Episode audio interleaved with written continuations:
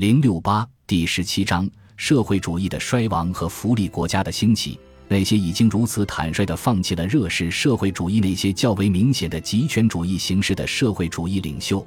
由于他们现在转向一种其效果也许与前者不相上下的冷式社会主义化而受到批评。保守主义者有时认为这一批评有失公正，这是他们的盲目偏见。不过，除非我们成功地分清哪些新的追求目标是可以在一个自由社会里得以实现的。哪些新的追求目标则必须依靠集权的集体主义方法才能得以实现，否则是危险的。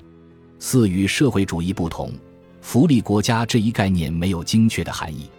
该词有时被用来称呼任何以各种方式对维护法律和秩序问题之外的其他问题操心的国家。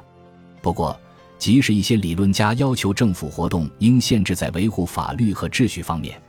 他们也不能通过自由原则来为这一立场辩护，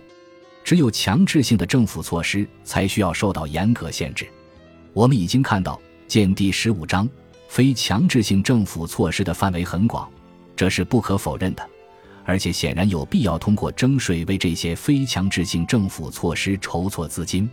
事实上，在现代社会，没有一个政府把自己限制在偶尔有人描述的个人主义的最小政府的活动范围内。也没有正统的古典经济学家赞成以这等程度限制政府的活动。所有的现代政府为贫困、不幸和失去工作能力的人提供了救济，又为卫生事业和知识的传播问题操心。随着财富的普遍增长，我们没有理由不增加这些纯粹的服务性活动。社会中存在着一些共同的需要，只有通过集体活动才能满足他们。而且这样来满足共同需要，才不会限制个人的自由。几乎毋庸讳言，随着我们变得越来越富足，社会将逐步提高，一直来向那些不能自立的人所提供的最低生存保障水平。它是可以在市场之外提供的，政府还可以在那些努力中起辅助甚或领导作用。这种作用完全可能是有益而不造成任何损害的。我们也几乎没有理由不让政府在诸如社会保险或教育事业之类的领域发挥某些作用，甚或主动采取行动，或对试验性的发展项目提供暂时性补贴。这里问题更多的在于政府活动的方法，而不是在于其目的。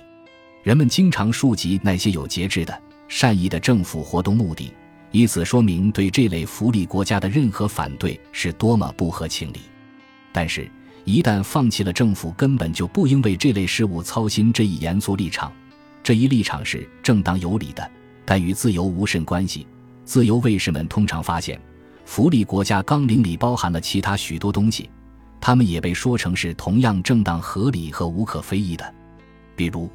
如果他们承认自己对反假冒食品法没有异议。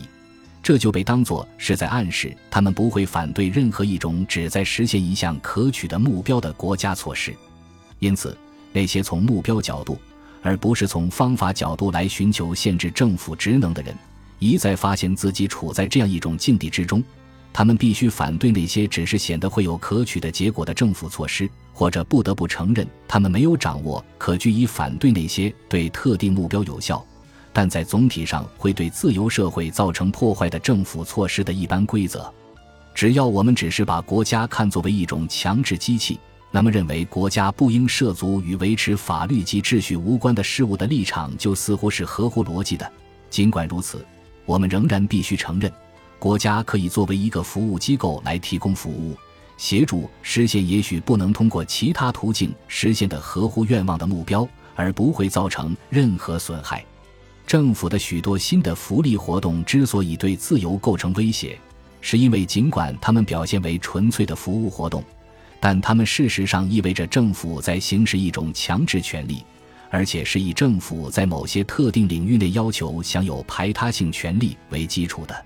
五当前的形势大大地改变和加重了自由卫士的任务。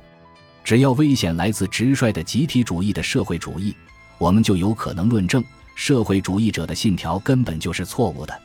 社会主义不能实现社会主义者所欲实现的东西，它会带来他们所不喜欢的其他后果。对于福利国家，我们不能以类似方式反驳它，因为这一术语没有标识出一种确切的制度。我们可以把它理解为一种由如此多样的，甚至相互抵触的因素的混合体，以至于虽然其中有些因素可以把自由社会变得更为吸引人，但是另有一些因素则与它水火不容，或者至少对它的存在构成潜在的威胁。我们将看到，某些福利国家的目标是可实现的，同时又会对个人自由丝毫无损，而且为此人们并非必定需要采用显得那些似乎理所当然的。因此，也是最受人欢迎的方法。另有一些福利国家目标，在某种程度上也是同样可以实现的。不过，人们必须付出的代价要比他们所想象的或者愿意承担的大得多，或者他们只能随着财富的增长而缓慢和逐步的得以实现。而且，最后还有一些其他的福利国家目标，他们是那些社会主义者最上心的目标，但是在一个想维护个人自由的社会里是不可实现的。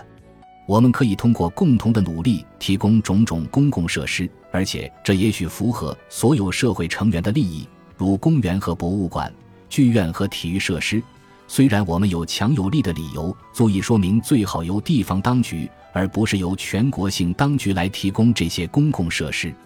还有重要的安全问题，规避所有人都一样会同样遇到的风险问题。政府在这方面往往要么可以减少这些风险。要么可以协助人们防范他们，但在这里，我们必须在两个安全概念之间划清重要的界限：一种是有限安全，在自由社会里，若要人人享有它，那是可实现的，因而它不是特权；另一种是绝对安全，在自由社会里，若要人人享有它，那是可望而不可及的。第一种安全是保障人们免受物质必需品严重匮乏之苦。保障人人享有一个给定的最低水平的生存需要，而第二种安全是保障某种给定的生活水平，它是通过将一个人或者一个团体的生活水平与他人或其他团体加以比较才决定的。其区别在于，前者是为人人保障一个同等的最低收入水平，后者是保障据认为一个人应得的特定收入水平。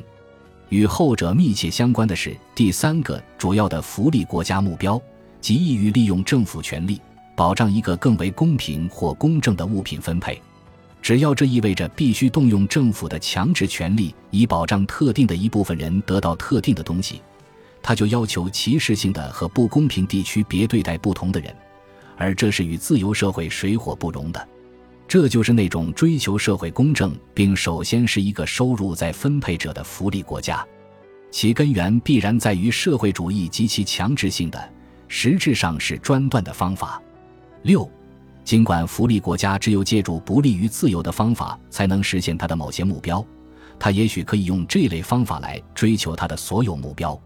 今天的主要危险在于，一旦承认了一个政府目标是合乎情理的，人们就会认为运用违背自由原则的政府手段也是合乎情理的。